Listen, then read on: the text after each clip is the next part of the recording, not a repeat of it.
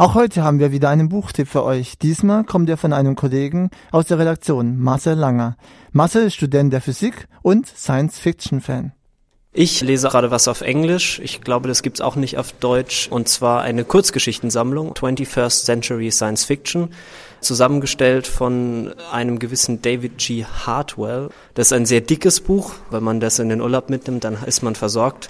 Und es ist sehr schön, weil da findet man das, was an Science Fiction toll ist sehr verschiedene Ideen, ganz verschiedene Geschichten mit sehr viel Wissenschaft, Geschichten, die Science Fiction nur als so eine Ausrede benutzen, um eben bestimmte Konstellationen von Charakteren herzustellen.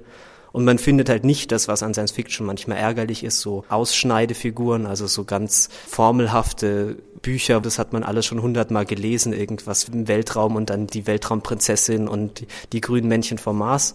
Das findet man da alles nicht, sondern man findet eben was an dem Genre schön ist und wenig von dem, was an dem Genre schlecht ist. Und ich finde, das ist sowohl für Leute, die Science Fiction eigentlich noch nie gelesen haben, ein schöner Einstieg, weil man halt alle Möglichkeiten aufgezeigt bekommt.